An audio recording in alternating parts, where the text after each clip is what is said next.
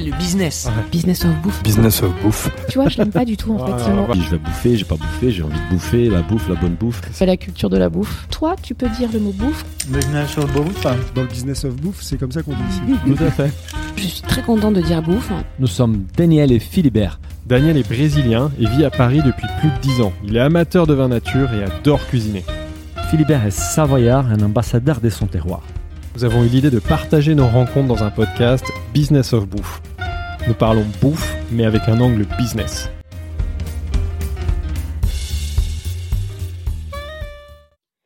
Bonjour à tous, bienvenue dans ce nouvel épisode de Business of Bouffe. Alors je suis comme d'habitude accompagné de mon associé Daniel. Bonjour Daniel. Bonjour Philibert. Et aujourd'hui nous allons parler communication, RP, influence dans la bouffe. Notre invité s'occupe notamment de la communication des plus grands chefs français. Éric Fréchon, Emmanuel Renaud, Christophe Michalak, Stéphanie Lequelec. Elle a créé et dirige euh, l'agence Melchior. Nous sommes avec Clarisse Ferrer-Fréchon. Bonjour Clarisse. Bonjour à tous les deux. Bonjour Clarisse. Alors pour commencer, je te laisse te présenter rapidement. Oui, bien sûr. Alors, je suis Clarisse Ferrat-Fréchon, j'ai 33 ans. Ouais. Euh, je dirige l'agence Melchior que j'ai fondée il y a un peu plus de 10 ans. Euh, je suis originaire du sud-ouest. Euh, ça fait 13 ans que je vis à Paris. Voilà, je suis mariée, j'ai un enfant qui a 5 ans. T'as pas Ah. trop d'accent d'ailleurs, on- je note, pour quelqu'un du sud-ouest. Je l'ai perdu Tu l'as parce perdu qu'au au, au départ, tout le monde se moquait de moi. Ah, C'est vrai Bon.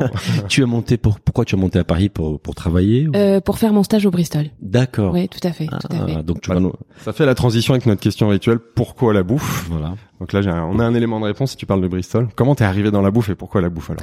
Alors moi, j'ai toujours été passionnée par deux grands univers, euh, la gastronomie et l'hôtellerie. Ouais. Euh, mon papa était cuisinier. Hmm. Euh, il a changé de métier depuis euh, et il nous a toujours éduqués dans une très bonne alimentation. Euh, la cuisine était vraiment un élément fondamental chez nous, comme souvent les gens dans la gastronomie aujourd'hui hein, d'ailleurs. Et pour moi, très vite, la cuisine, ça a été l'amour, le partage, la convivialité. Tu je- cuisines toi-même? Oui, oui, je Oui. cuisine. Je, je- Très modestement, mais je cuisine. Et euh, jusqu'à ce que j'arrive à Paris, j'avais vraiment aucune idée de ce qu'était la haute gastronomie. Euh, J'étais jamais allée dans un restaurant étoilé, Euh, mais en tout cas, j'avais déjà euh, euh, une vraie appétence pour cet univers que j'aimais beaucoup. Et par ailleurs, j'aimais l'hôtellerie depuis que je suis toute petite, parce que mon papa aussi a travaillé dans l'hôtellerie quand il était cuisinier. Et je trouvais qu'en fait, euh, ce qui me passionne dans l'hôtellerie, loin de, de luxe, c'est pas le strass et les paillettes euh, de tout ce que cet univers peut générer, mais c'est plutôt euh, l'histoire dans l'histoire avec un grand H. Ouais. Souvent, les palaces, les grands hôtels ont des, ce sont des légendes. Ils ont, ils ont, ils ont vécu des moments charnières de l'histoire et j'ai trouvé toujours très intéressant. Je me suis beaucoup intéressée à ça, Euh, donc j'ai toujours euh, beaucoup aimé ces deux univers. Quand euh, il a fallu que je choisisse, c'est qu'est-ce que je voulais faire dans la vie. Mhm. Euh, Tu as fait quoi comme étude? Tu as fait sciences politiques, c'est Ouais, ça? j'ai fait Sciences Po. Euh, J'avais eu l'idée de m'orienter vers une école hôtelière. Euh, je Mhm. travaillais très bien à l'école. Euh, à cette époque-là, les professeurs, quand on travaillait très bien à l'école, ils nous disaient de pas faire d'école hôtelière. Ouais, ouais. Heureusement que ça a bien changé depuis. Ouais. Euh, du coup, euh, voilà, j'ai fait une prépa Hippocagne. Mhm. euh, lettres classiques, et ensuite je suis rentrée à Sciences Po Toulouse en 2005. Euh, voilà, et ensuite à Sciences Po sur cinq ans, c'est un cursus sur cinq ans. En troisième année, vous avez une année de césure, Mhm. et on vous lâche dans la nature et vous faites ce que vous voulez. D'accord. Vraiment ce que vous voulez, il y a pas de J'avais deux options. Euh, soit je faisais une année d'Erasmus quelque part dans le monde, ou je travaillais. Je faisais un stage quelque part. Ouais. Moi, j'en avais, euh, j'ai toujours été très scolaire. J'en avais marre de travailler à l'école, en tout cas Ouais. sur les bancs de l'école. Et du coup, j'ai postulé euh, dans tous les palaces euh, parisiens, dans tous les hôtels, euh, parce que justement, j'avais gardé cette appétence pour ces deux univers qui me passionnaient toujours. univers, Ouais. Euh, et j'ai passé un entretien euh, à l'hôtel Bristol Mhm. avec la directrice de la communication de l'époque. Ça c'est 2000 euh, C'est 2007. 2007. 2007, ouais, absolument. Euh, qui m'a donc intégré dans son service communication et j'ai fait un stage de presque un an. Voilà, je trouvais que la com c'était un bon univers parce que euh, euh, c'était pas trop éloigné non plus de ce que je faisais. Moi, j'ai fait un master en affaires internationales et stratégie d'entreprise. Ouais. J'ai jamais étudié la com Mhm. Euh, et je trouvais que voilà, c'était un c'était un bon pont entre Il y avait un lien, ouais. il y avait un lien, Mhm. voilà. J'ai passé un an euh, en stage au Bristol. Euh, bah ça, ça a été, euh, je me suis découverte, hein, ça a été une vraie passion. J'étais comme un poisson dans l'eau. C'est là où je me suis dit, ok, euh, je suis à la bonne place. Tu avais quoi comme responsabilité à l'époque en fait? Euh, j'ai eu de la chance parce que je suis arrivée à une époque où le service communication était en pleine restructuration. Mhm. Il y avait une directrice de la communication qui s'appelle Véronique Surel. euh, qui euh, qui avait deux personnes avec elle, deux chargés de com, Mhm. qui sont partis euh, l'une et l'autre euh, simultanément. Et du coup, on s'est retrouvés euh, toutes les deux. Euh, voilà. Et elle a compris que j'adorais manger et j'avais une euh, un véritable intérêt pour Ouais. ça. Du coup, elle m'a dit "Écoute, on va on va se répartir un peu les rôles. Euh, toi, tu vas gérer le F&B sous ma supervision, Mhm. euh, et moi, je vais rester concentrée sur la partie hôtellerie." Euh, et euh, ça m'a ouvert des, des opportunités incroyables, incroyables. Et euh, elle m'a très vite confié des responsabilités et euh, je trouve ça génial parce que j'étais jeune. Elle a, elle a pris ce pari et euh, c'était une expérience formidable. Et tu as pris les goûts pour, pour, pour, pour la communication dans l'hôtellerie, en fait. Ouais, complètement. J'étais vraiment épanouie, j'étais comme un poisson dans l'eau. J'ai passé une année euh, magnifique, extraordinaire, et euh, c'est là où je me suis dit vraiment, ok, je, je- voilà, right people at the right place. Mais là, t'as pas fini tes études, donc tu retournes en cours. Voilà. Donc euh, à la fin de mon année de stage, je, bah, déjà, je- je- j'avais rencontré l'homme de ma vie. Ah, d'accord. Euh, voilà. Euh, c'est Eric Fréchon qui est le chef du Bristol. Qui était les chefs du Bristol à l'époque Oui, tout à fait. D'accord. Tout à fait. Euh, donc c'était compliqué pour moi de rester dans l'entreprise. En plus, je voulais absolument être diplômée. Je m'étais battue pour entrer à Sciences Po et je voulais en être diplômée. Donc il te fallait, il te fallait encore rester Deux un ans. an. Deux, ah, deux, Deux ans, ans, ouais. deux ans, Deux oui, ça même. dire, ouais. Ce qui est très très long quand on a touché au monde du travail et qu'on doit revenir sur les bancs de l'école. C'est extrêmement long, deux ans. Donc là, tu retournes à Toulouse. Donc je retourne à Toulouse, je fais des allers-retours. Les premiers mois sont très très compliqués. Je, je, je suis complètement euh, presque déprimée. Tu trouves une Euh, spécialisation dans la communication ou tu dois revenir sur les tout. filières classiques de Il n'y a Sciences pas de Po? Ouais, spécialisation ça, long, communication ouais. à Sciences Po. Donc du coup, j'ai fait un master euh, stratégie d'entreprise et affaires internationales. Non, qui est pas en lien direct avec la tout. passion que tu as découvert tout, pour la tout. com dans la bouffe. Ouais. Ouais, pas du tout. Euh, et là, euh, j'ai une chance euh, inestimable. J'ai quelqu'un que je connais qui me dit "Écoute, je vais lancer un restaurant. Je cherche une attachée de presse. Est-ce que est-ce que t'as quelqu'un à me recommander? À Toulouse ou à Paris À Paris. À Paris. Et je lui dis "Bah écoute, euh, moi." C'est une bonne réponse en général. Euh, voilà, je me suis dit que c'était pas mal. Moi, ça me permettait en fait d'avoir un peu d'argent de poche Bien sûr. euh, pour finir mes études. Donc Ça tu me fais ça en parallèle de la fin de tes Voilà. études, d'accord ouais. c'était, ça me permettait de gagner un peu d'argent, de pouvoir financer mes deux dernières années, lien de remettre un, un pied euh, dans, dans un univers que j'aimais. ouais. Voilà.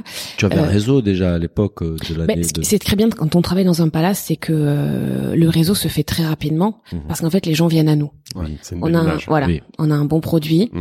euh, donc on se fait très rapidement un réseau. Et moi, ce réseau, en plus, j'avais pas forcément envie de le perdre, euh, donc cette opportunité a été formidable.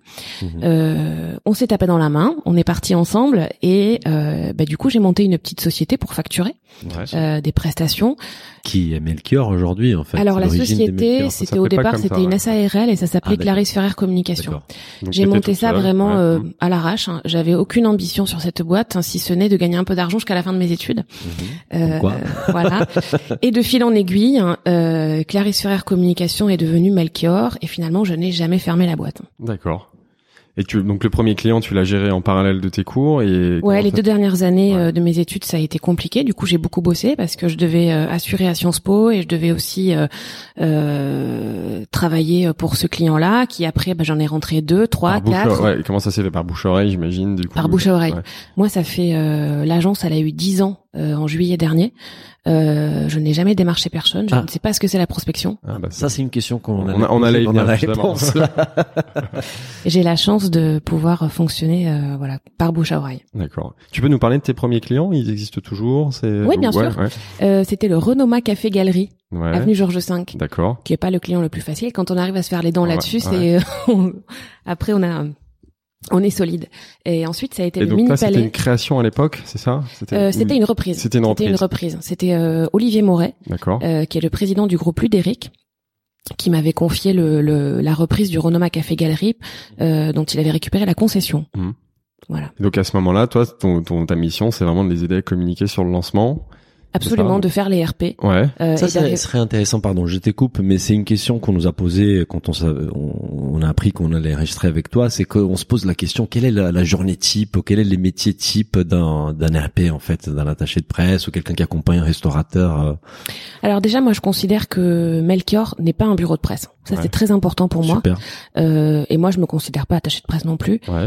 Euh, j'ai toujours dit que Melchior est une agence de communication. Une Mhm. agence de communication, pourquoi? Parce que euh, quand vous faites des RP, les RP c'est le dernier maillon de la chaîne. Mhm. Euh, si tout le reste en amont a été mal construit ou mal positionné, etc. Ça sert à rien. On a beau avoir le meilleur réseau du monde et être la meilleure RP du monde, on n'arrivera pas à le vendre. Si le produit est pas bon, euh, c'est pas la com qui va se Exactement. Mm, mm. Donc nous, on fait en sorte d'accompagner nos clients sur la démarche de A à Z. Donc au sein de l'agence, on a tous les métiers. D'accord. J'ai évidemment des attachés de presse, Mhm. On a des social media managers, des community managers, un rédacteur, euh, un studio de DA, Ouais. Mhm. euh, et après on a des fonctions support. Euh, mais en tout cas, c'est euh, on, on est capable de, on fait beaucoup de conseils pour nos clients. Mhm. On fait toutes les stratégies de nos clients, D'accord. ce qui fait que quand on a besoin de défendre euh, un projet, Vous connaissez par cœur. c'est nous qui l'avons construit déjà et on a accompagné le client dans la démarche. Quand Bien tu sûr. dis stratégie, c'est stratégie de communication. Stratégie alors, du de coup, communication. peut être beaucoup plus global. C'est pas uniquement euh, la presse, les RP. C'est voilà, Complètement, c'est global. C'est global. C'est euh, comment on positionne un produit sur le marché, euh, comment après on le propose euh, aux clients, aux médias, qu'est-ce qu'on en qu'est-ce qu'on qu'est-ce qu'on en dit, Mhm. Euh, et après nous on le décline, euh, on le lance en offline et online, Mhm. donc euh, réseaux sociaux, influence, réputation euh, euh, et médias. Et ça, c'est Melchior maintenant, mais au début, tu faisais déjà, t'accompagnais ton, tes premiers clients ou ton premier client avec un spectre aussi Alors, large ou des... Au départ, forcément, Ouais. je pouvais pas me payer un rédacteur, Ouais. un DA, Mhm. etc. Mais j'ai toujours eu cette vision globale. Je Mhm. pense que ça vient de mes études, Ouais. euh, d'avoir vraiment appris à réfléchir à 360. Euh, et je me suis toujours dit que la clé, elle était là. Ouais, c'est vrai que donc t'as pas du tout une formation d'attaché de presse. On a bien compris qu'aujourd'hui, euh, Melchior, c'était pas uniquement l'attaché de presse, Ouais. c'est plus large que ça, euh, d'accord. Et après, pour répondre euh, à ta question, euh, sur, il n'y a pas de journée type. De toute façon, on Mhm. fait un métier où euh, on est totalement, bah, toujours, on est toujours connecté. Mhm. Euh, toujours euh, et on on a forcément des cadres de travail euh, mais il peut se passer n'importe quoi ça nous arrive de gérer souvent des coms de crise euh, de gérer des lancements des et moi je passe très facilement voilà d'un d'un sujet avec un chef un restaurateur une marque un hôtel euh, sur un sujet de de médias de Ouais. social média donc euh, la journée type n'existe pas Donc c'est très excitant finalement de, de bosser chez Melchior en fait. On touche à plein de choses et on travaille avec des clients assez prestigieux aussi. Ouais. Ouais, enfin, euh, c'est très excitant de bosser euh, chez Melchior, ça c'est sûr. Moi, ça fait dix ans que je fais ça et je suis ultra passionnée. Ouais. Ouais, vraiment. Euh, tous les matins, je me lève et j'ai une super, euh, j'ai une super pêche, quoi. J'adore ce que je fais. Je suis vraiment passionnée. Je pense que c'est la clé de tout, d'être passionné par ce qu'on fait. Je, je fais juste une petite parenthèse. Tu parlais de gestion de crise tout à l'heure. T'as un exemple de gestion de crise dans ton métier? C'est, enfin, c'est quel type de crise et comment tu la gères justement? Euh, alors, ça nous arrive d'avoir des des clients qui sont confrontés à des problèmes, typiquement euh, une grève. Ouais. Ça arrive d'avoir des, des préavis de grève. Mm. Ça arrive d'avoir euh, des clients qui sont attaqués sur un sujet parce que euh, il y a un employé qui leur pose problème, etc. Ouais. Euh, dans ces cas-là, on doit vraiment être à même de réagir et de les accompagner. Euh, ça, c'est plutôt la spécialité de mon associé Valérie Milgen, D'accord. qui est spécialisée en com corp, média show et com de crise, Mhm. euh, et qui est vraiment très pertinente sur ces sujets-là. Et euh, euh, accompagner nos clients sur des problématiques art de vivre, euh, c'est très bien. Mhm. Aujourd'hui, euh, ça n'est qu'un pendant de notre activité. Un client, il a besoin d'être accompagné au global.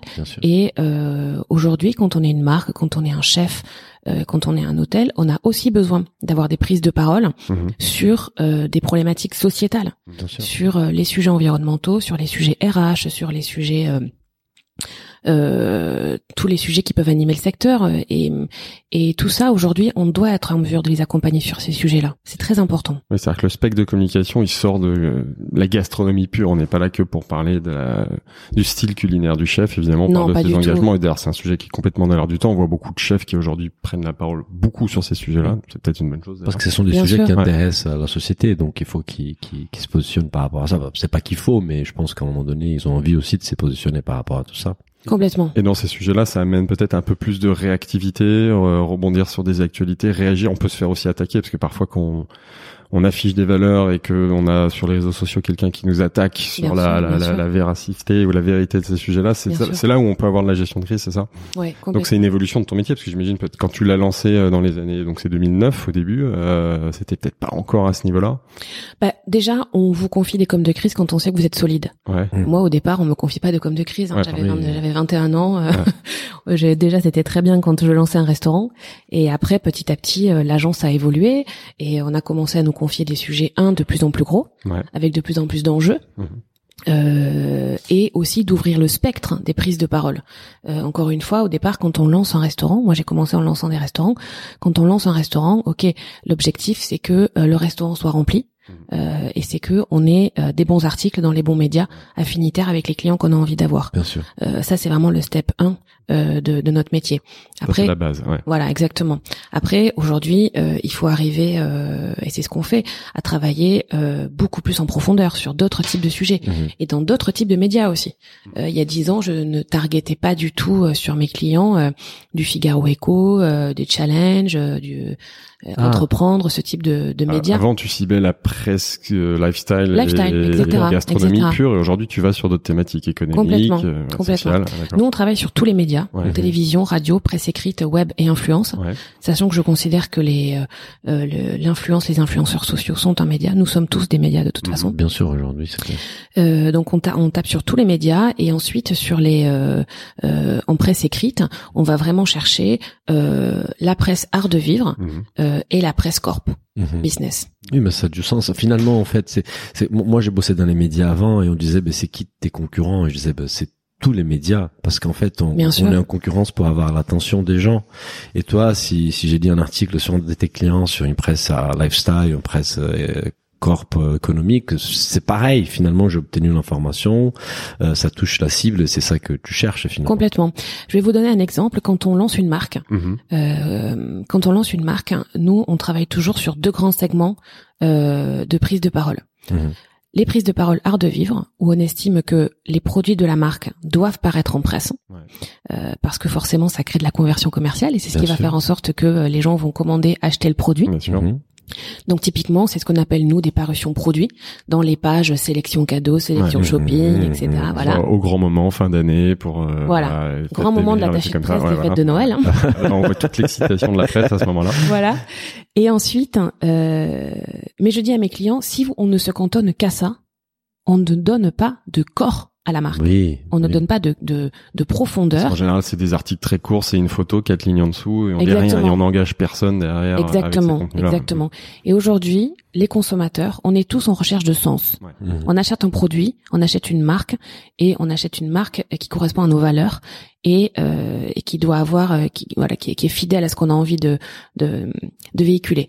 C'est pour ça que euh, on a vraiment euh, besoin d'avoir ces communications corporate où là, on va aller chercher des sujets de fond sur l'histoire de la marque, les valeurs de la marque, Mhm. la philosophie du dirigeant, Mhm. les ambitions, etc. Mhm. Et c'est ce qui permet, et ces deux communications se répondent et sont très importantes. Bien On sûr. ne peut pas marcher que sur un pied. Oui, ça c'est ça qui construit des liens avec les consommateurs, avec euh, les, la, la cible en fait. Absolument. Et plus, et plus que tout, parce que cette recherche de sens aujourd'hui, elle est fondamentale. Et nous, on le voit vraiment dans la communication. Euh, acheter pour acheter, ça n'existe plus. C'est fini. Oui, on est d'accord. Surtout avec la génération qui arrive là, bah, génération un peu plus jeune, même même les plus anciens, mais mais, mais c'est les plus jeunes, on voit tout de suite que la recherche d'essence c'est le critère numéro un en fait. Absolument. Absolument. Alors, si on revient un peu sur l'histoire de, des Melchior, donc tu démarres euh, bouche à l'oreille avec des, des clients dans la restauration. Quand est-ce que tu commences à rentrer dans d'autres univers, l'hôtellerie, les marques, euh, les événements? Alors donc j'ai commencé en 2009 à lancer des restaurants. Mhm. Euh, ensuite, on a travaillé pour des chefs. Euh, Emmanuel Renault, Christophe Baquier, Eric. Fréchon, forcément. Ouais.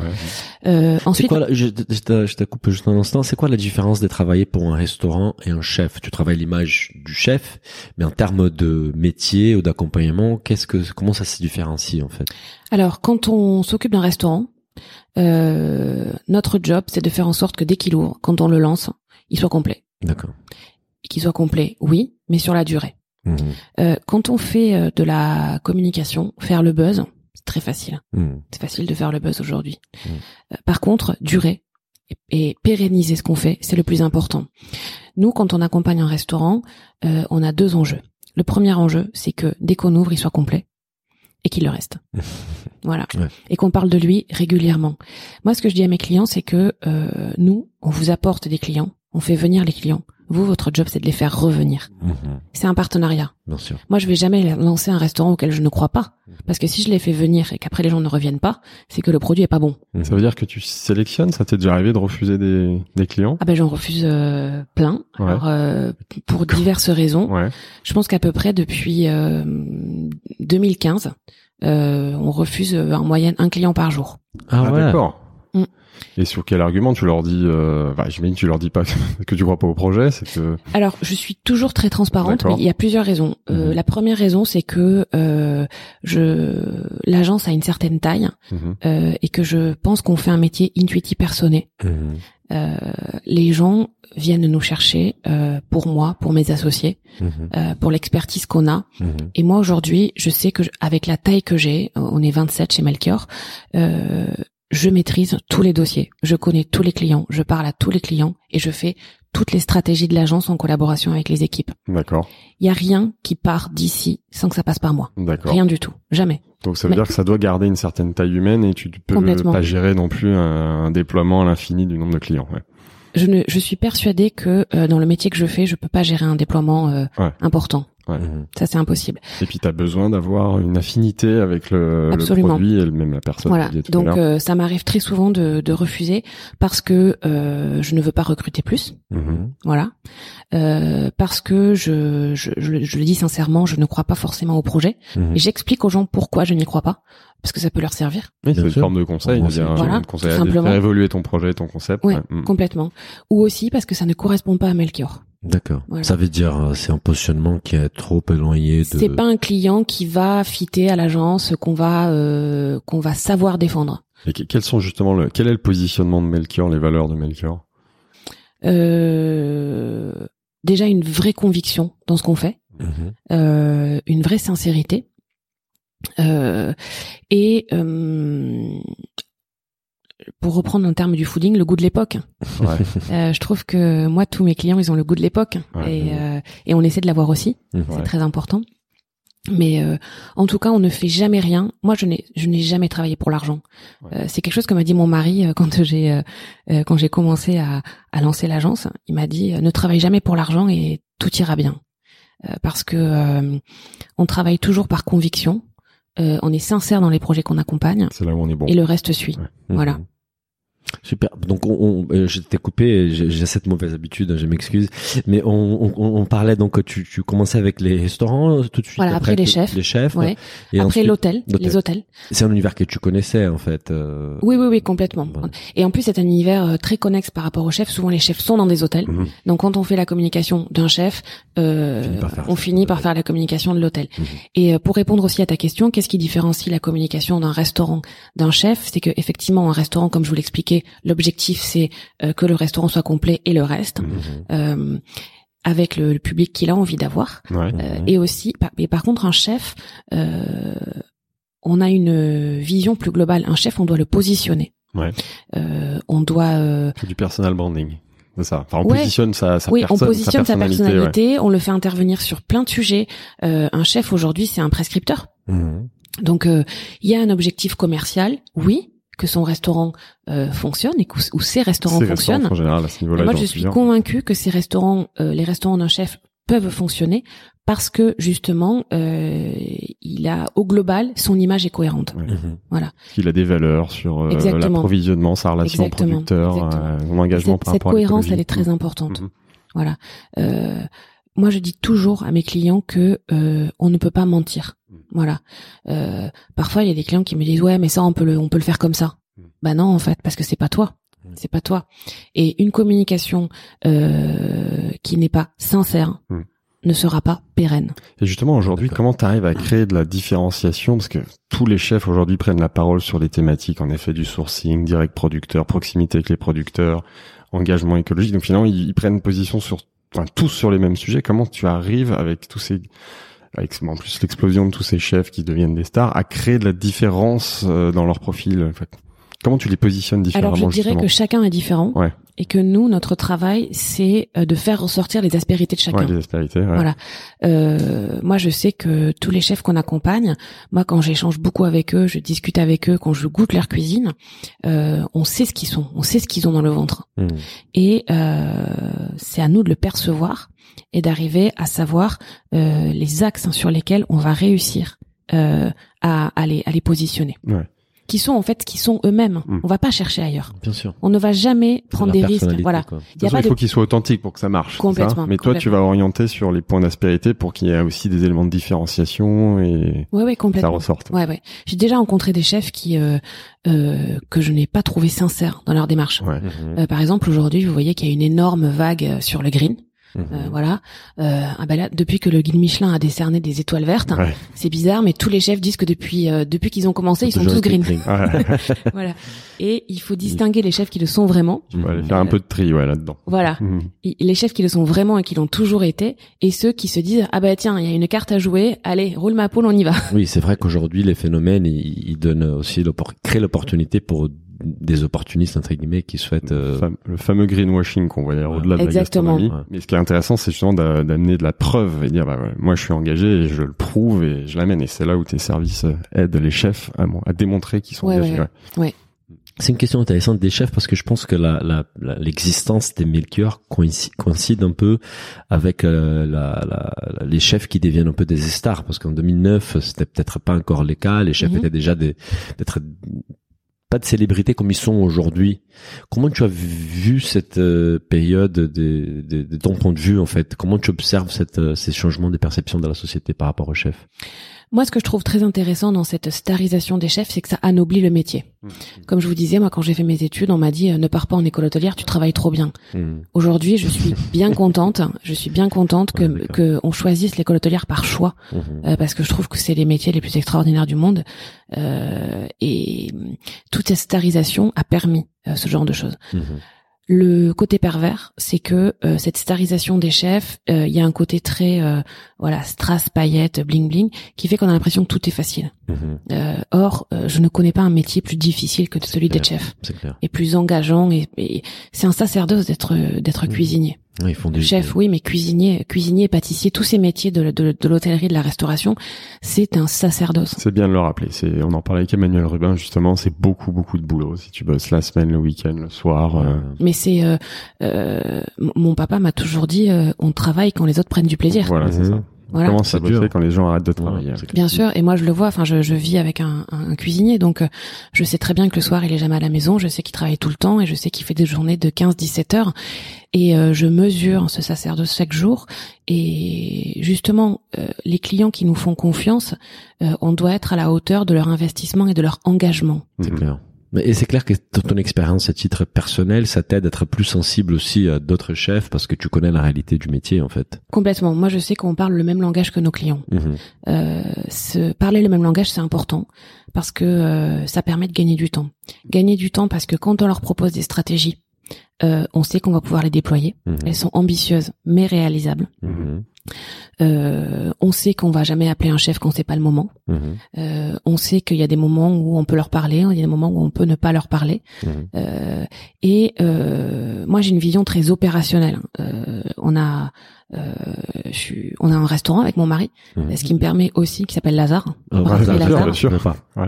Et euh, le fait qu'on ait un restaurant, moi, ça me permet aussi de me confronter à des vraies problématiques opérationnelles de restaurateurs. Ouais. Tu es restauratrice aussi, donc euh, tu Voilà. te sens- Ce qui fait que c'est c'est quelque chose que je euh, sur lequel je ne rebondis jamais. D'ailleurs, j'en parle jamais. Mais c'est important parce que moi, ça me permet de comprendre euh, Mhm. des parfois des problèmes auxquels on est confronté, des problèmes de personnel qui sont quand même un, des gros problèmes de notre métier aujourd'hui, euh, des problèmes d'amplitude horaire, des euh, des clients qui sont euh, parfois mécontents qu'on doit rappeler et que voilà. Et, et c'est très important d'avoir ça et de parler le même langage que nos clients. C'est fondamental parce que on gagne du temps et ça les met en confiance. Et je fais une petite parenthèse, du coup, dans le pro donc t'es impliqué dans le projet du Lazare, c'est ça? Oui, oui, Et complètement. quel rôle opérationnel tu as? Tu fais quoi exactement pour Euh, alors avec euh, mon mari, on se répartit les rôles de la manière suivante. Lui gère euh, tout l'opérationnel, Ouais. euh, cuisine, salle, Mhm. euh, et les chiffres. Et euh, moi, je, je travaille sur toute la communication, Ouais. la relation client, euh, tout le marketing euh, et euh, toute la le, le positionnement et le la vision euh, que l'on veut que l'on veut le le futur pour Lazare. On le travaille ensemble. D'accord, je savais pas que tu étais impliqué dans le projet à ce point, d'accord. Ouais, moi non plus. si, si. Mais c'est bien, comme tu dis, au moins ça te fait une, ça te donne une connexion avec euh, opérationnelle avec le métier des chefs. Ouais, complètement, complètement. Donc, ouais, vas-y, Et, dans l'histoire de, des Melchior, en fait, euh, en 2015, donc euh, l'agence, euh, bon, tu, tu, tu montes la boîte, et que tu avais pas, tu avais pas beaucoup d'ambition pour cette boîte-là, c'était juste pour facturer ces petits premiers Ouais, projets. ouais, ouais. Ensuite, ça devient une vraie agence, tu, tu ramènes des nouveaux clients, et en 2015, tu changes les noms et l'agence devient Melchior. Je pense que c'est vraiment là, euh, en 2015, que j'ai commencé à avoir euh, une vision de, Ouais. de, de la boîte. D'accord. Avant, je n'en avais aucune. Je fonctionnais au jour le jour. euh, Bouche à oreille. voilà, ça marchait, ça marchait très bien. J'étais contente. euh, 2015, voilà. vous étiez combien euh 2015, on était euh, 7-8, je crois. D'accord, bah et déjà. aujourd'hui- Et aujourd'hui, vous êtes 27, hein, tu dis. On est 27, ouais, tout à fait. Pourquoi le nom Melchior d'ailleurs? J'aime bien les noms. Euh, parce que Melchior, c'est le roi mage euh, qui Oui. représente l'ouverture sur les autres. D'accord. Mmh. Voilà, euh, c'est celui qui apporte la fortune au sens de chance. Ouais. Voilà, jolie Euh, ouais. voilà.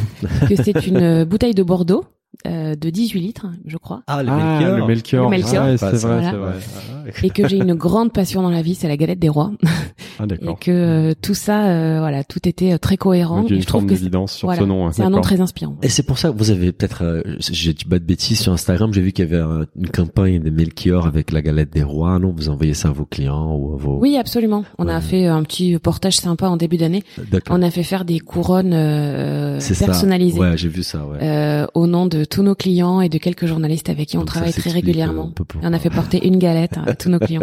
Voilà. Euh, Pour les clients, donc tu parlais donc des restaurants, des chefs, des palaces et des lieux, et puis après sont venues les marques. Donc maintenant tu travailles aussi pour des marques. Oui, Alors, on travaille pour, euh, des ouais, marques. ouais, on travaille pour beaucoup de marques. Quel euh, type de marque et quel type d'accompagnement? Alors, des marques dans la food. Ouais. Euh, donc c'est euh, du caviar, du champagne, euh, du chocolat, Mm. euh, Je des note en pa- En épices. passant que tu dis la food, hein, ce qui est un sujet parce que ouais. Ah ouais, la bouffe, on va parler de ça. C'est terme anglais ou soit agroalimentaire. Nous, on assume maintenant dit dans la bouffe.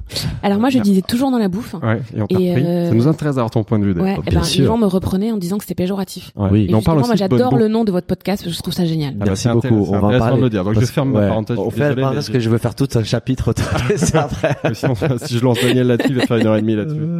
Donc les marques dans la bouffe. Ouais. Euh, et ensuite, il y a des marques plus lifestyle. Euh, pour lesquelles on aime beaucoup travailler, euh, qui sont un autre euh, un autre champ de ce qu'on fait. Et euh, par exemple, c'est Marin Montagu, Ouais. qui est un créateur Ah oui, il a une petite émission sur. euh, moi, sur j'ai- Paris Première. Paris Première, je vois cette Exactement, émission qui est ouais, chouette. hein. Complètement. Bah, Marin est très très inspirant, donc on travaille euh, avec Marin Montagu, euh, on travaille avec Bam Karaoke Box. Ouais, Euh, ouais, non, comment- Voilà, ouais. on commence à travailler avec Dynamo Cycling parce que c'est bien de manger, mais il faut aussi pédaler. Il faut, Ah. il, faut il se dépenser. Voilà. Ah, donc tu sors de la bouffe un peu, mais tu Ouais. restes dans l'univers lifestyle, comme tu dis. Voilà, complètement. Ça reste du lifestyle, euh, et je trouve ça très intéressant parce que ça nous permet aussi de nous confronter à d'autres univers. Bien sûr. Moi, j'adore les challenges et ça, ça, ça, ça en fait Les- partie. Bam, karaoke box, ça reste proche de l'univers de la restauration, mais le- les vélos, ça, ça, là, ça change beaucoup en fait. Ça reste du lifestyle. Oui. Par contre, on m'a proposé euh, très souvent, on vient me chercher très souvent pour faire de la mode, euh, pour faire du design, euh, et j'ai toujours refusé. Pourtant, il y a des parallèles, non? C'est. Pour toi, c'est vraiment un autre métier, c'est trop... Moi, je suis persuadée que je suis persuadée que je peux, je suis tout à fait à même de faire du, du lifestyle en général. Mhm, Euh, Dynamo, Bam Karaoke Box, Marin Montagu le prouve bien. mhm. Je trouve que pour le coup, la mode ou le design, euh, déjà sont des sujets euh, pour lesquels je n'ai aucune affinité. Ouais. Je n'ai pas de connaissances. Et on l'a vu, pour toi, c'est important d'avoir une affinité important. avec le produit. Euh, moi, je sais que je peux défendre, euh, je peux, je peux vendre de la glace à un esquimau quand j'y crois. hein. Euh, en l'occurrence, je pense que la mode ou le design, je serais très mauvaise. Ouais. Euh, et surtout, je ne connais pas l'univers, je ne connais pas les codes, je j'ai pas la culture de ça. Euh, donc déjà, je le ferai pas avec sincérité. Encore une fois, cette sincérité, elle est capitale pour moi. Euh, et je crois beaucoup à la spécialisation aujourd'hui. Je pense que depuis dix ans, moi, j'ai vu un bouleversement total de notre métier. Mhm. Euh, et euh, moi, quand je suis arrivée dans le métier, il y a dix ans, quand euh, on me parlait des attachés de presse, Mhm. euh, alors je vais être, c'est très péjoratif, mais c'est ce que me disaient les gens. Ah, tu vas être attaché de presse ou tu fais attaché de presse, mais tu sais que les attachés de presse, c'est bon bah c'est des rats de cocktail avec des mini jupes. Hein. Ça m'avait vraiment choqué quand j'avais entendu ça. Et il y a 10 ans, enfin il y a 10 ans, 15 ans, euh, tout le monde me disait ah bah oui c'est ça, ouais, ok très bien. Euh, et je trouve qu'aujourd'hui le métier a complètement changé. Mhm. Euh, aujourd'hui c'est un métier euh, bah, de stratégie, Mhm. Euh, c'est un métier de réflexion, c'est euh, c'est un métier hyper euh, euh, global euh, qui demande beaucoup beaucoup de compétences. Et aujourd'hui la typologie de l'attaché de presse aujourd'hui n'est pas celle d'il y a 15 ans et fort heureusement ça a changé. Euh, et euh, voilà. Une autre question, parce que tu parles de, des changements, et une autre question qu'on se posait en préparant le podcast, c'est aussi l'émergence des réseaux sociaux, parce que tu l'as vécu en fait entre Ouais, bien 2009 aujourd'hui, tu as vu l'explosion d'Instagram, Mhm. et avec les réseaux sociaux sont arrivés les influenceurs, Ouais. qui n'étaient pas les médias classiques en fait.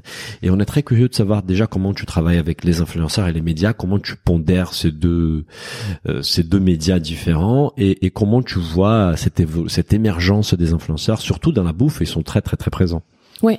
Euh, alors moi déjà je distingue deux types d'influenceurs. Les influenceurs sociaux, euh, qui sont les Instagrammeurs, Mhm. voilà, euh, dont le bah, leur métier c'est d'être Instagrammeur, hein, voilà. Euh, et ensuite les influenceurs qui sont pour moi des prescripteurs, Mhm. des leaders d'opinion Mhm. et qui sont puissants, by the way, sur les réseaux sociaux. Ouais. Mais leur métier premier, ils ont une voilà, ils ont une fonction première Mm. qui n'est pas d'être influenceur social. Euh, et la différence pour moi, elle est fondamentale parce que euh, selon le client qu'on accompagne, on va plus les lui recommander d'aller chercher de l'influence sociale ou alors de l'influence au titre de prescripteur. Mhm. Et ça n'est pas la même chose.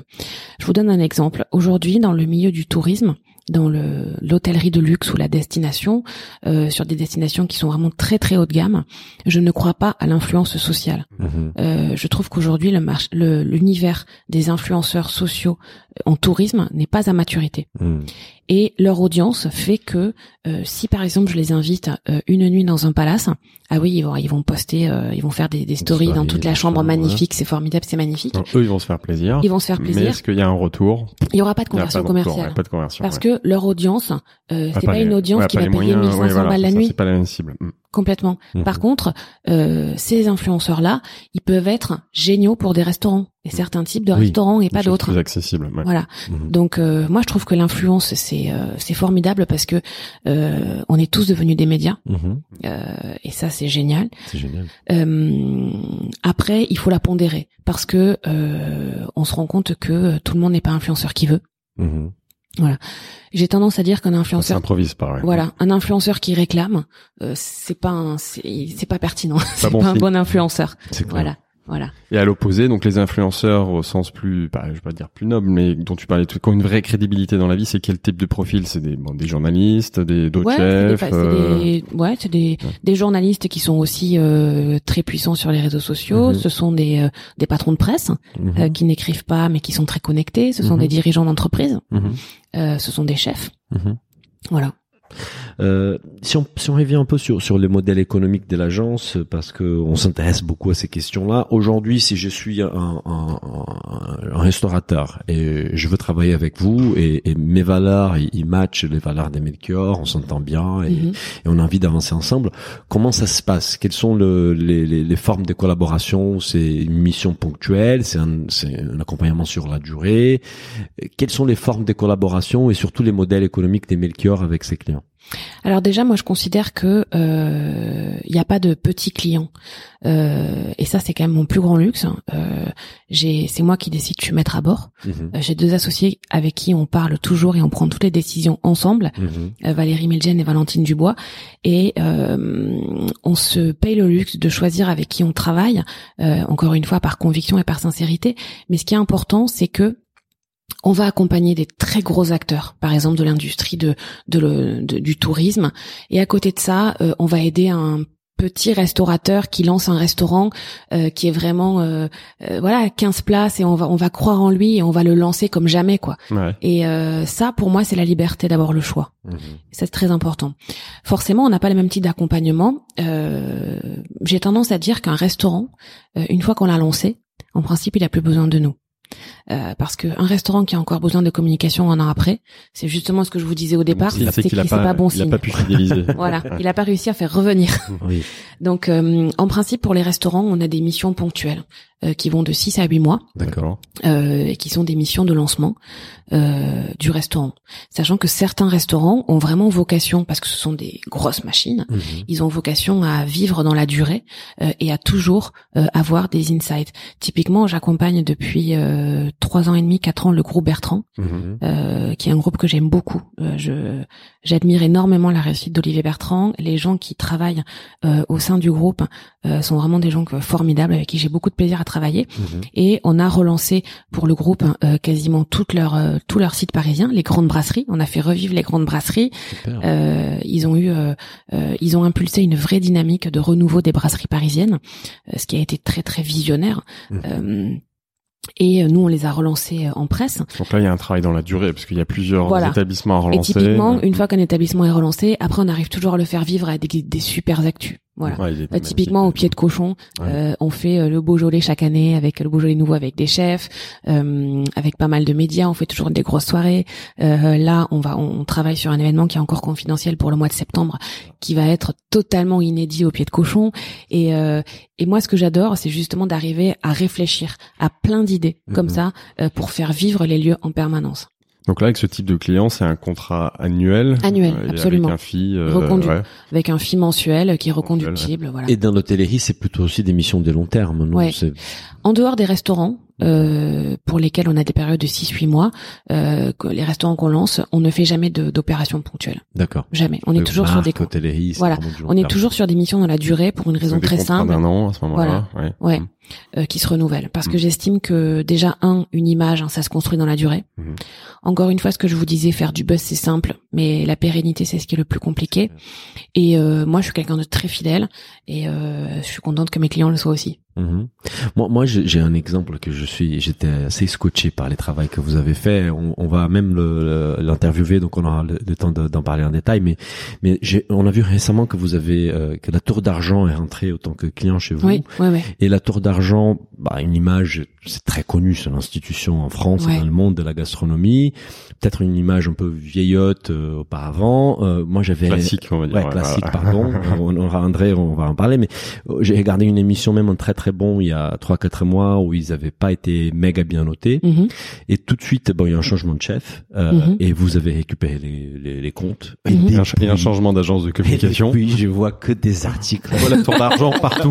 partout et, et J'adore entendre ce genre de choses. Ouais, Ruben, et j'ai dit mais waouh, j'ai dit Ouais, Philippe Hermé, Emmanuel Rubin faire une Je- très bonne critique sur, je- je- sur le fait, tour d'argent. C'est beaucoup votre travail. Je pense que c'est aussi beaucoup les choix du nouveau chef. Il y a plein de choses qui jouent. Ouais, ouais, ouais. mais ouais. j'étais scotché par les changements de, des prises des paroles autour de cette institution-là.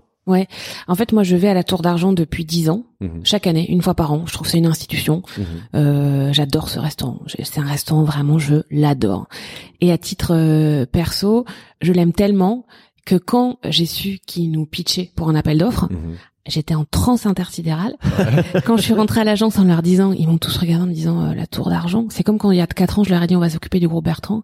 Ils m'ont regardé en disant groupe Bertrand, tour d'argent. Ah, Et en fait aujourd'hui, c'est les, ils, ils- ils sont tout aussi convaincus que moi et, et en fait euh, ils ont ils ont compris les enjeux. Mhm. Ils ont compris à quel point c'était passionnant de défendre des clients comme ça.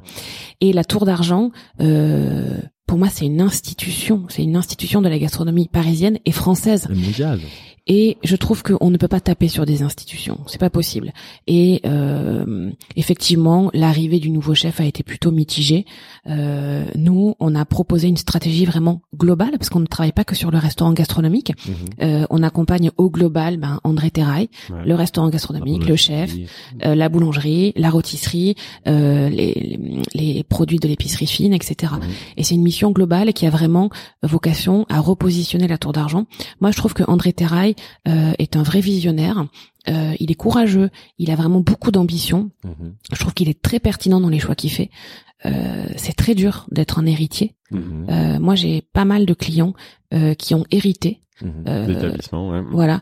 Et je trouve que l'héritage est beaucoup plus compliqué que de monter une boîte. Mhm. Voilà. Je suis assez d'accord. Nous, on, on aura les temps de creuser tout ça avec André, parce qu'on l'aura dans les podcasts. Mais, mais nous, on vient du luxe, donc ces institutions-là, ça nous parle en fait. Et, Ouais. et je pense que c'est d'arriver à trouver euh, une façon de le, de les donner du, de l'appétence. euh, C'est, c'est, c'est ce qui fait LVMH très bien. Hein. Je me souviens Louis Vuitton quand ils ont fait venir, venir Marc Jacobs il y a 15 ans, c'était Mais c'est ça qui a permis à Vuitton de, de se réinventer. Et je pense que des institutions comme euh, Tour d'argent, ils ont parfois besoin de ces types de, bah, d'essayer de toujours réinventer parce que le- la base, elle est là en fait. Bien sûr.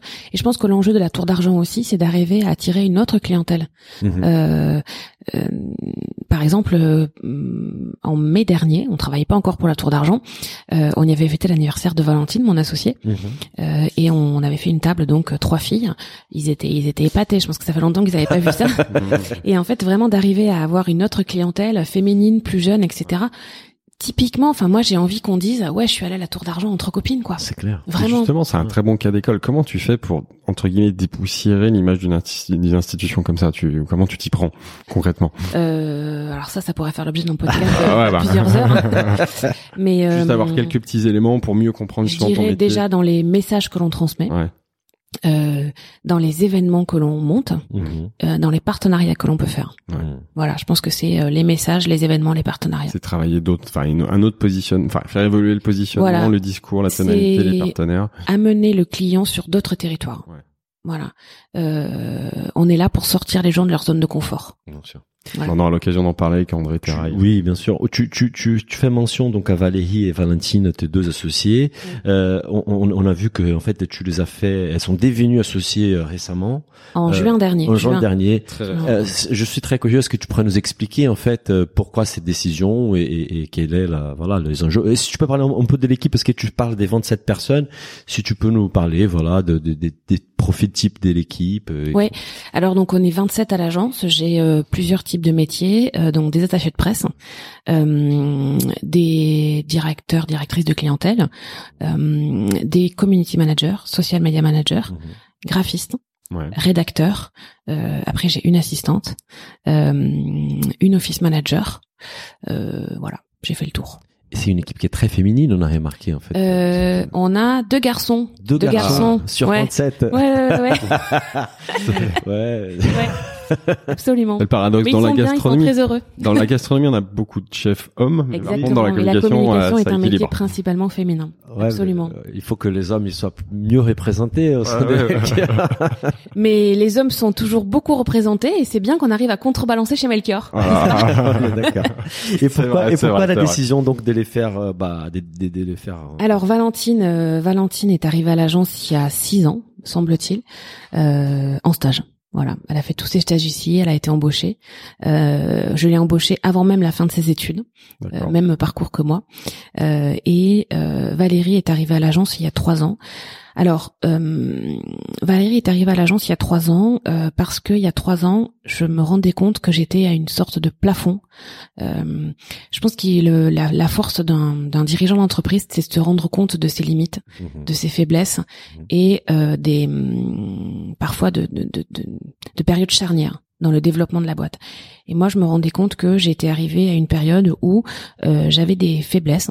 Euh, j'étais pas forte en médias show, TV radio, je je- j'y arrivais pas. Euh, j'avais pas une expertise assez poussée euh, sur la Comcorp Mhm. et la com de crise. Et euh, voilà, j'ai rencontré Valérie. euh, on s'est rencontrés par une amie interposée. Mhm. Et euh, bah ça a été un coup de foudre. Et elle est arrivée à l'agence et elle m'a elle, elle m'a aidé à grandir vraiment. Euh, et Valentine, c'est elle a toujours été là. On a construit l'agence ensemble. Euh, c'est euh, elle connaît toute l'agence aussi bien que moi. Et elles sont toutes les deux, euh, et je le dis vraiment sincèrement et je le pense, elles sont mes âmes sœurs quoi du boulot. Moi j'ai j'ai une âme sœur dans la vie perso, j'en ai deux dans la vie pro, et c'est très précieux. C'est bien entouré, c'est bien. Ouais, ouais, ouais. Et, comment vous répartissez les rôles justement aujourd'hui euh Euh, alors Valentine dirige le toute la, la division des, des chefs des restaurants. Mhm. Euh, Valérie euh, dirige les marques et le tourisme. D'accord. Moi, je dirige en prise directe euh, toute la partie euh, digitale. Euh, et ensuite, évidemment, je supervise toute l'agence. L'ensemble. Mhm. Voilà, D'accord. complètement. Et une autre question qu'on avait par rapport au marché aussi, c'est qu'on on a l'impression, mais peut-être on se trompe, qu'il y a une explosion de de, de, de, d'agences, des conseils euh, dans la dans le lifestyle, dans la gastronomie, dans la bouffe euh, ces dernières années. Est-ce que tu partages cette cette lecture, perception, cette perception, et si oui ou non, pourquoi? Bah, ça me semble assez cohérent dans la mesure où on parle plus de food. Mhm. Euh, tous les gens se disent qu'ils peuvent en faire leur euh, leur chou gras, Mhm. imagine. Euh, donc c'est corrélé au fait qu'il y a une starisation du métier, il y a un, un- vraiment beaucoup de highlights sur ces univers-là. Euh, c'est bien. La- moi, je trouve que la concurrence est très saine. Euh, je trouve que c'est toujours très positif. Après, euh, j'ai toujours, j'entretiens de bonnes relations avec euh, la plupart de mes concurrents Mhm. pour une raison très simple, c'est que je suis convaincue que chacun a ses territoires. Bien sûr.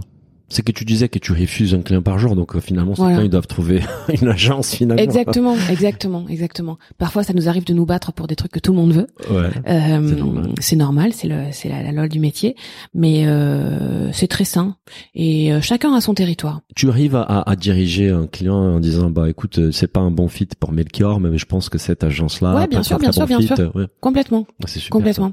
Parce que je sais qu'il y a des agences qui travaillent très bien Oui. et du coup, j'ai aucun souci à les recommander. et c'est vrai que pour pour pour nous qui sommes pas dans les métiers de de bah on va dire de spécifiques de l'agence euh, des communications spécifiques de la restauration hôtellerie etc oh, un nouveau restaurateur qui se lance il a pas une vision globale du marché donc il ne connaît pas toutes les euh, tous les acteurs il sait pas peut-être à qui il a entendu parler des Melchior donc il vient vers toi mais il sait pas qu'à côté il y a trois autres agences qui pourraient l'accompagner aussi donc je pense que de les diriger vers quelqu'un c'est toujours euh, de la valeur ajoutée. Bien sûr, bien sûr, bien sûr. Et en plus, euh, moi, y a, il y a plusieurs restaurateurs qui m'ont dit oui, mais euh, qui nous ont appelés en disant euh, et je vous appelle, mais je pense que vous êtes trop gros. Euh, moi, c'est le genre de truc que je déteste entendre euh, parce que encore une fois, comme je vous le disais, il n'y a pas de petits clients et euh, et que nous, quand on aime le projet, on le fait quoi. Et tu, tu penses que ça vient d'où cette image d'être trop grosse? Parce que tu, tu, tu travailles avec des clients d'envergure c'est, Ouais, c'est- on, on a des de l'agence. c'est- Non, non, non, euh, parce qu'on a des clients qui sont peut-être, euh, euh, euh, enfin, des gros clients en termes de taille, de volume, de chiffre d'affaires et de notoriété. Mhm. Et du coup, euh, peut-être que les le les, restaurateur, restaurateurs qui se lancent, ils se disent ouais. voilà, ils se disent ah j'ai pas les moyens, ou alors euh, justement je corresponds pas à cette typologie-là. Mhm. Et quand on voit, quand on analyse notre typologie de clients euh, sur les restaurateurs qu'on accompagne, on lance très souvent euh, plein de restaurants divers et variés, euh, des petits restaurants, des grands restaurants, et en fait, euh, encore une fois, on n'est pas guidé par une question de, taille ou de business. Est-ce que tu peux nous donner un ordre de grandeur de, de- du coût pour un, on va dire, imaginer un, entrepreneur dans la bouffe qui veut monter un restaurant, un profil restaurateur, ça coûte combien un accompagnement pour un lancement à peu près avec tes services? Alors. C'est très, c'est très aléatoire. Je peux pas vous donner de, de chiffres parce Ouais. que ça, ça dépend vraiment du périmètre. Ouais. Ça dépend qu'est-ce qu'il va nous confier. Est-ce qu'il va nous demander euh, du conseil? Est-ce qu'il va nous demander euh, de, des conseils plus du RP Ouais. euh, des conseils des RP du social media management Mhm. Euh, donc après ça dépend le périmètre de la mission Mhm. voilà et ça dépend aussi de, de, de la de la taille du restaurant Mhm. Et dans l'implication de tes équipes. Absolument, euh, voilà, absolument. Euh, avant de, de, de, de démarrer les podcasts, tu nous disais que tu étais une, une grande consommatrice des podcasts. Ouais. Euh, donc ça nous intéresse. D'avoir ta vision sur ta ce média. vision. Et, et parce que c'est qui nous a aussi, euh, on était assez contents. Je pense que Melchior, c'était la première euh, agence presse, qui agence presse, c'est pas une agence, agence de communication, pardon, qui est venue vers nous. Assez rapidement, en fait, on avait un mois d'existence pour dire on aime beaucoup ce que vous faites. euh, Est-ce que on a des, des, des, des clients qui sont très intéressants pour pour pour, pour vous peut-être, etc. Donc on, on salue Marion et Capucine. On salue Marion équipe. Capucine, merci beaucoup. Et on trouvait ça hyper chouette de, de, de cette vis- vision de dire putain les podcasts, même ils viennent de, de, de se lancer, mais on nous propose déjà des, des profils assez intéressants. Pourquoi cette, euh, cette, on va dire cette passion ou cette, ou cette, Cet intérêt pour le cet intérêt pour les podcasts ouais. alors moi ce que je trouve formidable dans euh, les podcasts c'est le temps long Mhm. c'est la possibilité de pouvoir s'exprimer euh, de prendre le temps de s'exprimer de prendre le temps de d'échanger euh, et euh, de pouvoir se nourrir à n'importe quel moment Mhm. Voilà. De choisir. de choisir. Ouais. Moi, j'ai une problématique de temps. Euh, Enfin, je, je, je suis toujours connectée, mais euh, j'écoute la radio, euh, je regarde la télé, je lis les médias, euh, vraiment tout. Euh, je, ne m'interdis rien, mais par contre, j'ai cette problématique de temps. Et ce qui est génial, je dors peu, c'est que euh, les podcasts, je peux les écouter à n'importe quelle heure. Tu écoutes à quelle heure et quel moment de la journée les podcasts Euh, alors moi, je me lève très tôt le matin. D'accord. euh, Genre à 5 heures du mat Je me lève à 5h30, 6h euh, pour travailler. Je travaille toujours une heure, une heure et demie le matin avant pas. que, oui, avant que mon fils se lève. Euh, et justement, c'est un temps pour moi. C'est un temps où je, ouais. au calme, où je peux justement faire des choses que j'ai pas le temps de faire la journée parce que je suis complètement débordée. Et, euh, et justement là, j'ai des podcasts. J'ai toujours un podcast dans les oreilles le Ah, matin. Tu Ouais. travailles en écoutant matin. un podcast. Et le soir avant de me coucher toujours. Tu couches avec un podcast. Ouais, toujours. Ah, sympa. Il faut qu'on lance une émission euh, pour aider les gens à bien dormir. Non, fait, je trouve On est que ça permet- soporifique. Ça permet vraiment de, de réfléchir. Euh, moi, le j'écoute évidemment, euh, j'ai écouté tous vos podcasts, vraiment. Ah, Merci beaucoup. Je les connais Merci. tous et ils sont super. Merci. Euh, et je trouve que c'est très pertinent d'avoir fait ce que vous faites parce que euh, on parle toujours de la bouffe hein, euh, sous différents euh, euh, sous différents angles, mais de le traiter sous la partie business euh, avec la, la manière dont vous la traitez est très pertinente et très intéressante. Il y a des podcasts que j'écoute par nécessité Mhm. et des podcasts que j'écoute par plaisir et Business of Bouffe fait partie des podcasts Ah, que j'écoute par plaisir. Écoute, ça nous fait très très Ouais, plaisir. ça me fait Voilà. Très très plaisir. Et j'en profite pour te poser une deuxième question, c'est par rapport à la bouffe, parce que là on est vraiment on a un expert devant nous, donc on va voir ton avis. Euh, c'est un choix évidemment euh, stratégique, exprès d'assumer les mots bouffe dans notre nom, Ouais. surtout de jouer avec ces côtés business of bouffe. On s'inspire pas mal des business of fashion, qui est un média Bien sûr. dans la mode. Super. Euh, et, et on a eu des réactions assez mitigées. Euh, par exemple, on avait Claude de- Gruffa, qui est l'ancien président des Biocop, qui, Ouais. qui a quoi 60 balais quand même. Ouais, faut s'entendre. Et Ouais, ouais. il a, il était, bah, il comprenait pas trop les mots bouffe. Il trouvait ça, voilà, un peu fort. Alors, il y a comme- certaines personnes l'associent encore au mot malbouffe, même si nous on leur Malbouffe, explique. ouais. que- Même Ouais, ouais. Michalak nous disait qu'aux premières réactions, euh, c'était au business of bouffe, un peu bizarre. Ouais, ouais. Quelle est toi ta lecture du mot bouffe Nous, notre pari, c'est vraiment d'essayer de, de démocratiser les mots bouffe Mhm. et de les rendre moins péjoratives. On est parti là pour une mission des 10 ans peut-être, mais, mais on y Nous, croit. Personnellement, on préfère bouffe que food ou agroalimentaire. Alors ou, je euh, suis voilà. complètement d'accord et Mm. moi-même depuis dix ans j'ai un gros problème pour définir la bouffe. Ouais, bah, c'est ça. Parce nous, que euh, quand je dis ben voilà on est spécialisé en gastronomie, je trouve que c'est pas du tout, euh, ça ne définit pas bien ce qu'on fait. oui, c'est une Euh, catégorie, ça. La gastronomie c'est une catégorie Ouais, de la ouais, bouffe. Mhm. Euh, dire la food, ben moi j'aime, je trouve que c'est dommage de, de, de- ouais. il vaut mieux franciser. Bah c'est ça. Euh, voilà. Et par contre, moi, je disais toujours bouffe avant, et j'ai des clients qui m'ont dit, mais c'est hyper péjoratif de dire bouffe. Eh ben, Euh, on est donc, euh, complètement d'accord. voilà. Et ben moi, je suis très contente de dire bouffe. Eh ben, et donc, Ici, ensemble, tu peux. Voilà. Ici, tu te lâches. ensemble démocratisons le mot bouffe. voilà, exactement. Et, euh, et il faut le rendre moins péjoratif. Ah Ouais, complètement Ouais, complètement. Et tout le monde le dit en fait. Moi, je suis brésilien, donc j'ai moins cette subtilité avec la langue française. Mais autour Ouais. de moi, tout le monde dit je vais bouffer, j'ai pas bouffé, j'ai envie de bouffer, la bouffe, la bonne bouffe, C'est la un mot, du, malbouffe c'est un mot du parfois. quotidien. C'est un mot du quotidien. négatif que ça. On avait, il y a l'émission euh, qui veut être mon associé et à un moment donné, il y a Marc Simoncini qui prend la parole. Il dit oui, mais ça c'est un concept dans la food. Et il y a M6 qui met des sous-titres food, mot anglais utilisé pour parler du secteur agroalimentaire. C'est fou. Ouais. D'ailleurs, on l'a Incroyable. Interpellé sur, euh, sur Instagram pour dire, ah, il aurait fallu dire bouffe. Il faut dire bouffe. C'est Ouais, notre mission clair. maintenant. C'est Et, voilà, là, On a une un mission qu'on s'est donnée, c'est de démocratiser les mots bouffe et les rendre un peu moins péjoratifs. Mais c'est bien. Clarisse va nous Ouais. aider dans cette mission. Bien. Allez, on est trois. Et encore une fois, ce que je trouve intéressant dans les podcasts, pour revenir là-dessus, c'est que euh, on a euh, moi, depuis que j'écoute des podcasts, euh, j'ai toujours dit à mon équipe, et très rapidement d'ailleurs, vous l'avez souligné, que euh, bah, c'est bien d'aller chercher ce type de médias euh, parce que, encore une fois, ça montre que on est à l'écoute du marché, euh, qu'on propose à nos clients de nouveaux médias, Mhm.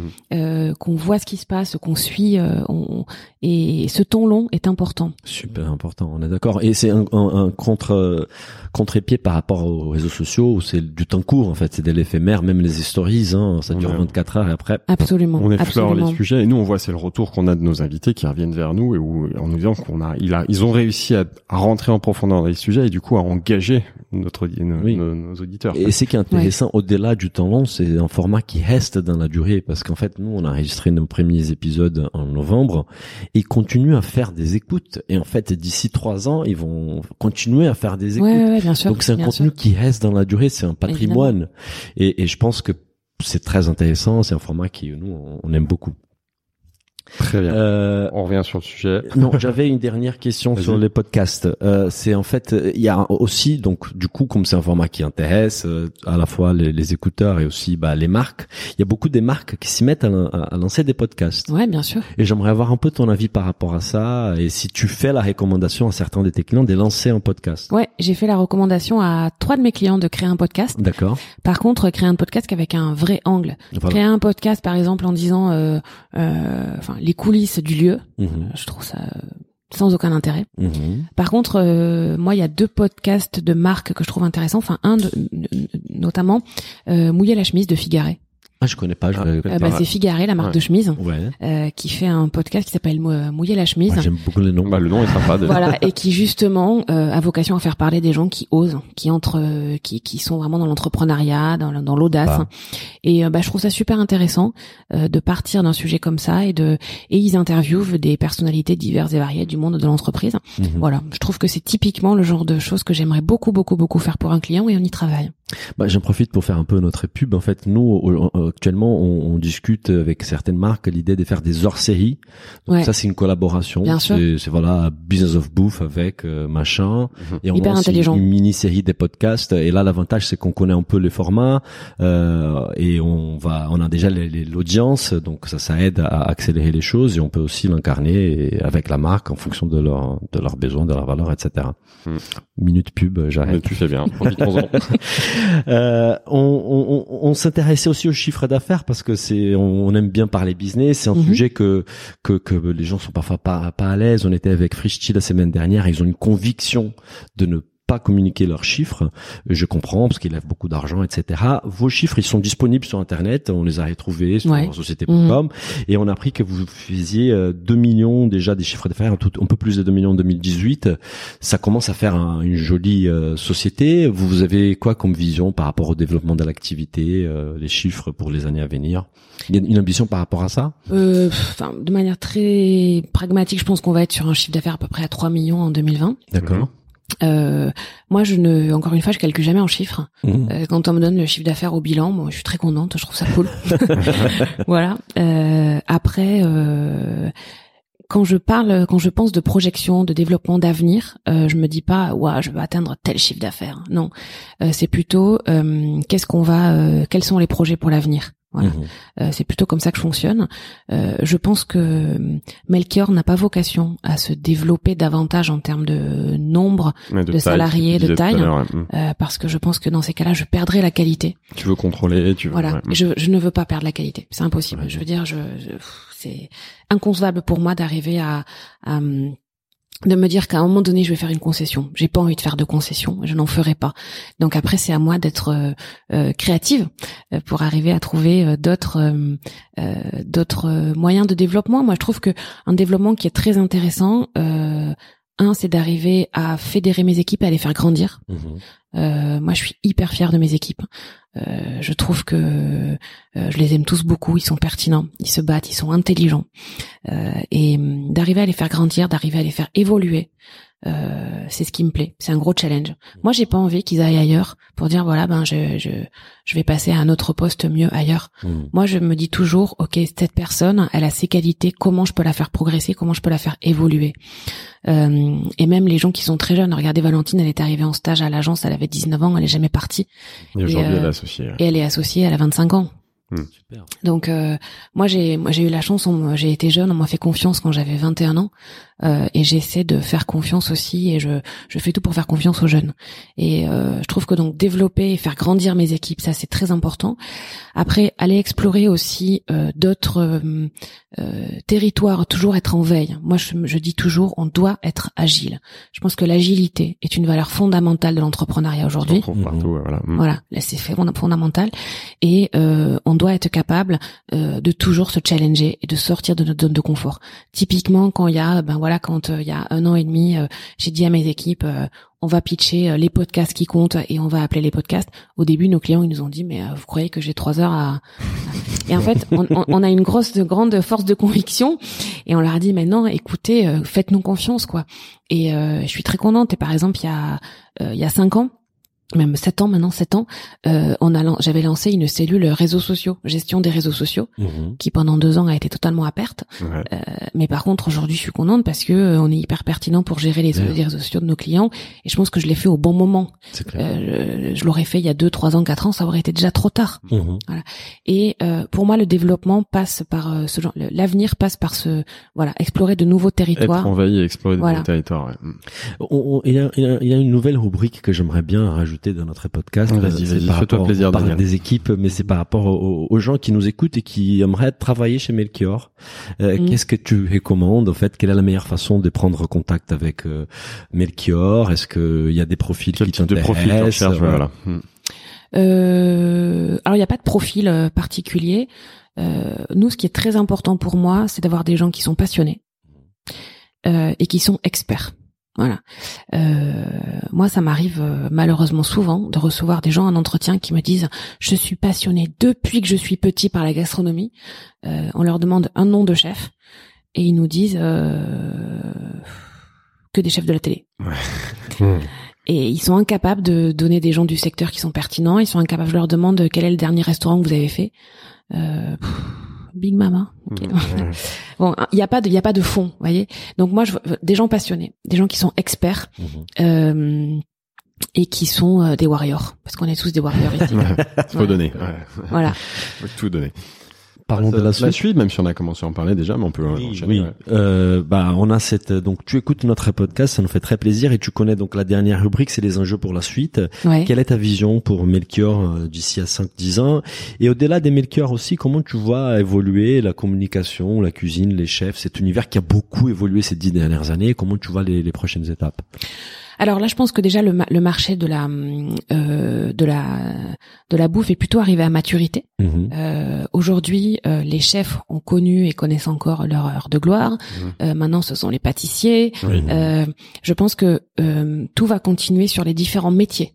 Euh, on commence à parler de plus en plus des métiers de salle qui ont grandement besoin d'être valorisés, revalorisés, Mhm. vraiment. Euh, les métiers de salle, les sommeliers, Mhm. euh, et petit à petit, je pense que cette euh, cette starisation et cette médiatisation va rejaillir sur tous les métiers. D'accord. Ça, c'est un point important. ouais. Euh, voilà. Ensuite, hein, euh, pour la communication, je pense que c'est un secteur qui a vraiment vocation à se professionnaliser de plus en plus euh, et qui a vraiment vocation à travailler euh, sur des chiffrages, sur des euh, sur des outils. Euh, Aujourd'hui, encore une fois, comme je vous le disais, euh, il y a 10 ans, 15 ans, euh, on pouvait être, on pouvait faire du pillard en ayant un téléphone, Euh, ça suffisait et un bon réseau. Aujourd'hui, je pense que la pertinence joue beaucoup, la réflexion, la veille, Mhm. le benchmark. Euh, moi, j'ai depuis le mois de janvier, j'ai créé un nouveau poste au sein de l'agence Mhm. euh, qui est euh, un poste de planner strat euh, que je n'avais pas avant. Mhm. Euh, et je pense que dans aucune agence de presse il y a des planners strat Mhm. parce que justement, moi, je demande euh, du benchmark à cette personne, de la veille concurrentielle, euh, des cahiers de tendance, euh, pour comprendre vraiment ce qui se passe et explorer l'univers. Et euh, je pense qu'aujourd'hui, ça passe, ça passe par ce genre de choses. Super, ça c'est très important. On passe beaucoup de temps, nous aussi, à benchmarker euh, des podcasts, des activités, des conseils Dans pour, activités, ouais, voilà, bien pour, mieux Mm. peaufiner les choses. Euh, et donc on passe sur les questions rituelles De la euh, fin, de- exactement, de la- vas-y. plutôt personnelles. Euh, pour toi, quels étaient les plus grands échecs euh, apprentissage avec Melchior et la plus belle réussite, fierté? Euh, alors le plus grand échec, euh, ça a été un appel d'offres que j'ai perdu il y a deux ans et demi. Avec qui tu Euh, peux nous dire Non, je peux pas dire. Euh, J'avais signé des NDA. comment- il y a- comment, voilà. ouais. Comment ça s'est C'est passé un alors appel d'offres que j'ai perdu il y a, qu'on a perdu il y a deux ans et demi. Pourquoi tu l'as perdu Tu sais Euh, alors déjà, il faut savoir qu'on fait très peu d'appels d'offres Mhm. parce que forcément, vu qu'on travaille beaucoup par le bouche à oreille, euh, on a, on rentre pas sur des, des appels d'offres. Quand on rentre dans un appel d'offres, c'est rare. Et quand on y va, c'est que le projet nous excite à fond et qu'on a Mhm. envie de le faire. Qu'est-ce qu'on vous demande dans un appel d'offres euh, une de Bah, il y a un brief. D'accord. un brief, un cahier répond des charges et on répond euh, au brief. On doit, et voilà, on doit présenter un projet. Euh, souvent, il y a, euh, moi, je ne vais jamais dans un appel d'offres où il y a plus de trois agences, jamais. Mhm. Euh, et donc là, on y est allé. Le projet nous excitait à fond, on était à 400%, on a bossé mais comme des fous sur ce projet. Euh, pendant, euh, je crois, j'ai j'ai j'ai j'ai vécu pour ça pendant euh, un mois où vraiment j'étais focus là-dessus, j'ai tout donné. Euh, j'aime pas perdre, ça c'est sûr. Mais par contre, ce qui est sûr, c'est que quand j'y vais, je me donne toutes les chances d'y arriver. Voilà. Il faut toujours donner les moyens de ses ambitions. Euh, et là, j'avais, euh, on avait tout donné et je n'avais même pas laissé une brèche de, de, de, de possibilité de ne pas réussir.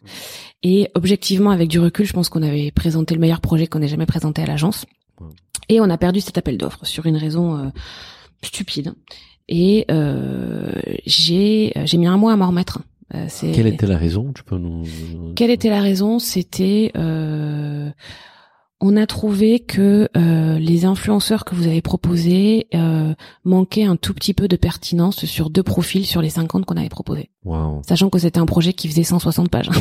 C'est qu'ils avaient peut-être pas envie de travailler avec vous, ils avaient peut-être dans l'article. Alors en fait, euh, bon déjà j'ai mis un mois à m'en remettre. Euh, j'ai ça a été pendant deux semaines, j'ai pas dormi, ça a été très compliqué.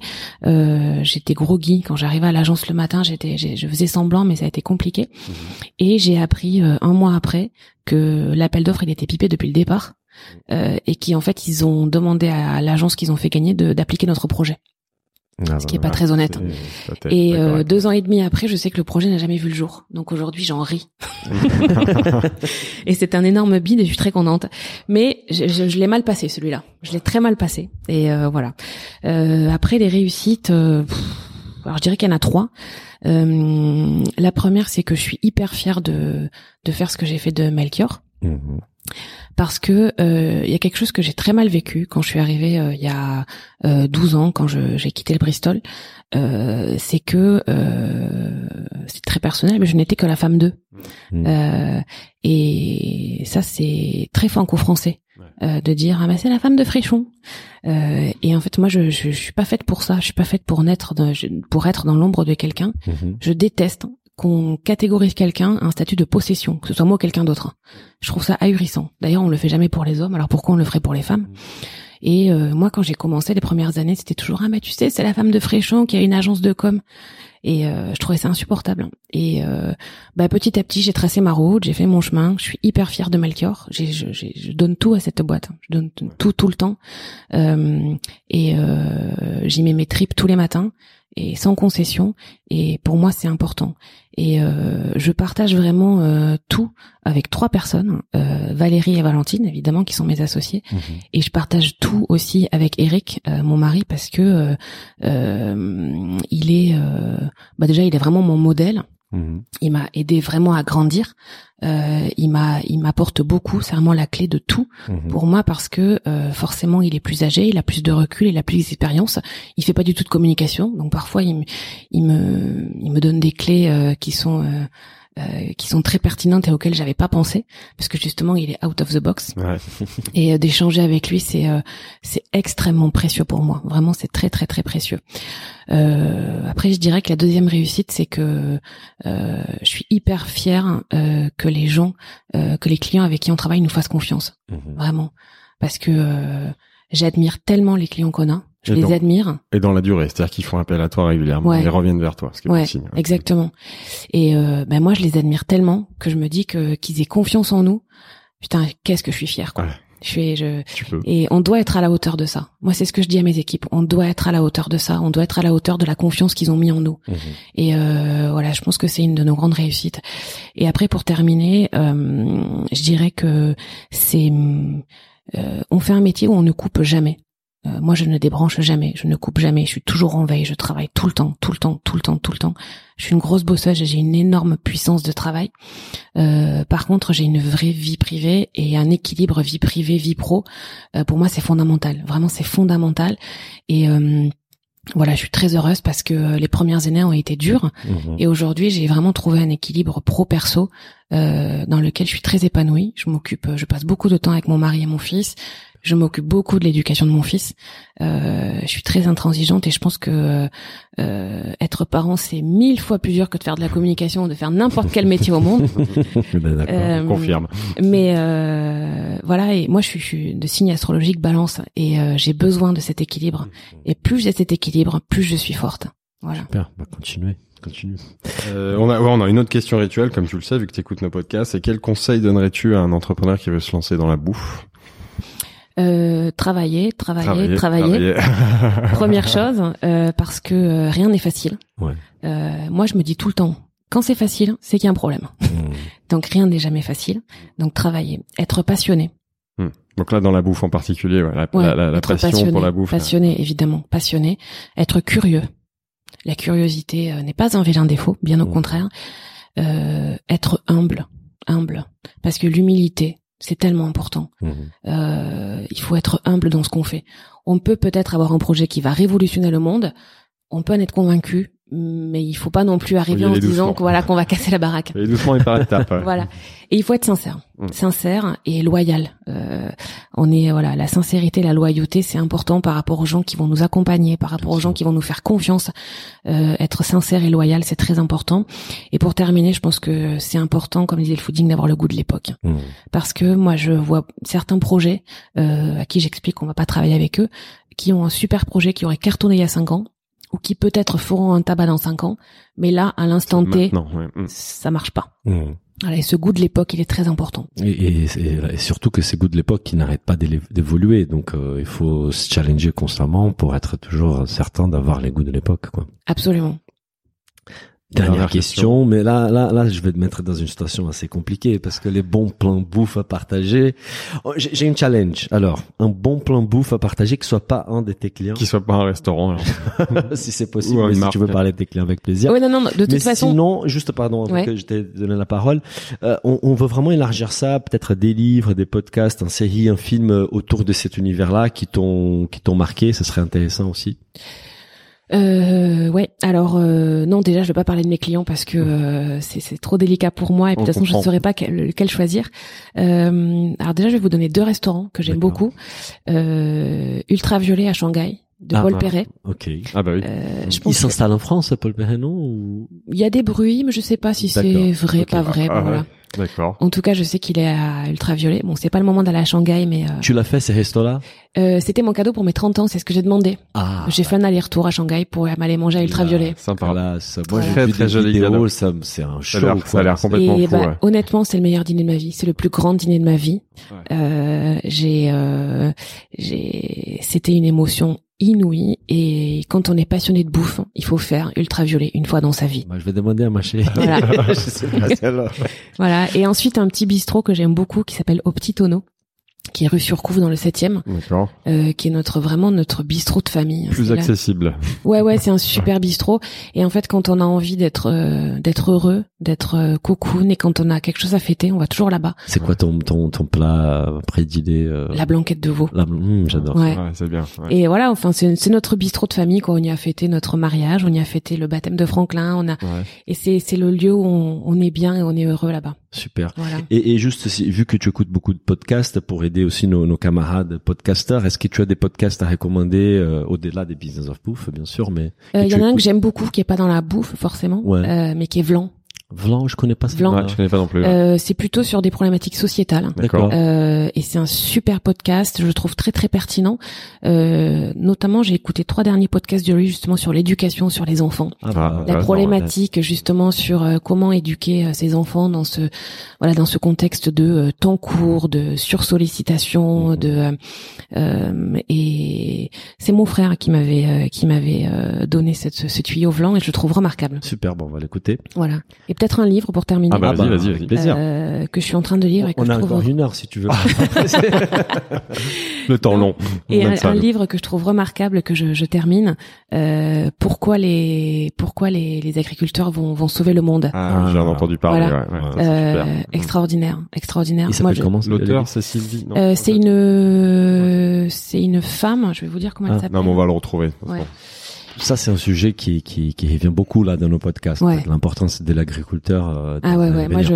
Enfin Lui je. redonner une, une place à- à- centrale dans notre société, bien sûr. Mais c'est Mm, fondamental. on est C'est fondamental. On s'est Moi, déconnecté du monde rural et c'est un complètement. vrai problème. Bah, quand tu parlais des valorisations des métiers, je pense que là, peut-être dans 20 ans, tu vas commencer à accompagner des agriculteurs, en fait. Parce que ça, c'est des métiers qu'il fallait vraiment valoriser, en fait. Mais je, je rêve de le faire. Oui. Je rêve de le faire et je le ferai. Et euh, C'est vrai que c'est une évolution naturelle. Ouais. Complètement. Parce qu'il y a Oui. un savoir-faire. a- À titre perso, moi, ça depuis toujours. Enfin, je veux dire, je mange français, je, je, je, je valorise les circuits courts, je, je, je suis très sensible aux problématiques des, des agriculteurs. euh, Et euh, et après, il y a des choses qui me bouleversent. Enfin, ce livre me bouleverse. J'ai vu le film film Au nom de la terre Bien sûr, ouais. qui m'a bouleversée. Mhm.